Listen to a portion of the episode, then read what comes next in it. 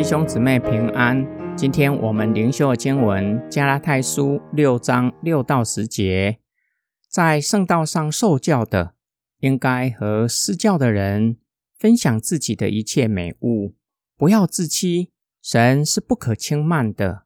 人种的是什么，收的也是什么。顺着自己的肉体撒种的，必定从肉体收取败坏；顺着圣灵撒种的，必定从圣灵收取永生。我们行善，不要觉得厌烦。如果不松懈，到了适当的时候，就有收成。所以，我们一有机会，就应该对众人行善，对信徒更要这样。保罗劝勉加拉太人，除了生命上的问题需要彼此扶持，在物质层面上，若是可行，也要彼此分享。保罗告诉加拉太人，分享的对象包括教外人士，若是有机会，应该对众人行善。对主内的肢体更是要如此。直到如今，大多数的犹太人依循自古以来的关怀准则，按照亲疏的关系承担不同程度的责任。致敬亲属要尽到责任，照顾自己的亲人。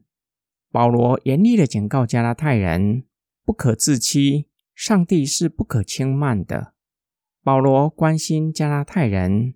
不希望他们像以色列人，时常将先知所传的信息当作耳边风。保罗劝勉他们要顺服神，免得将来要面对上帝的审判。这句话警告加拉太人要顺服圣灵，胜过肉体的情欲。若是顺着肉体的情欲行事，所收的是败坏，在罪的辖制之下，最终。要面对上帝的审判。保罗同时警告他们，不要轻忽每一个人应尽的责任，包括前面提到的，要承担肢体生命中的重担。每一个人要为自己所做的负责，且要帮助在经济上有需要的人，因为将来都要向神交账。今天我们的默想跟祷告。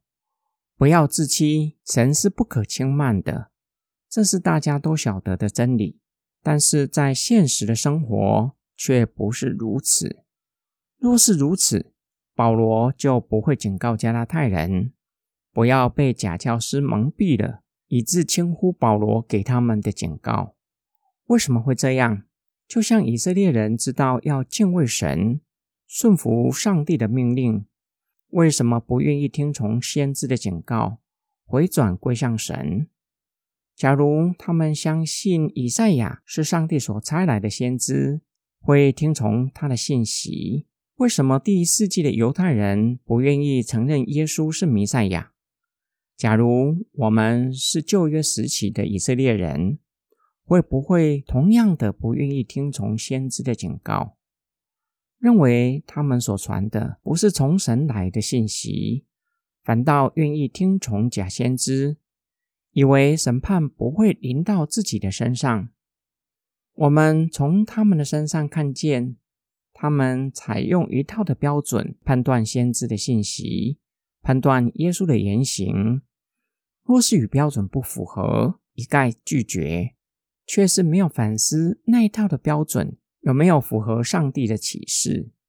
还有更深层次的问题。我们喜欢顺从肉体，不喜欢被圣灵管理。神借着使徒保罗警告我们：顺着肉体受败坏，被罪恶辖制；顺服圣灵收永生，脱离罪恶的捆绑。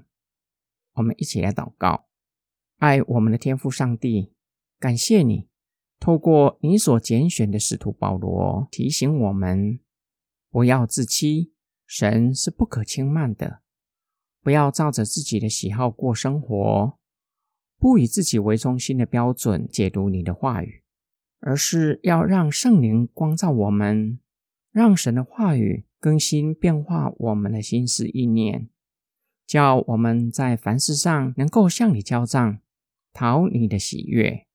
我们奉主耶稣基督的圣名祷告，阿门。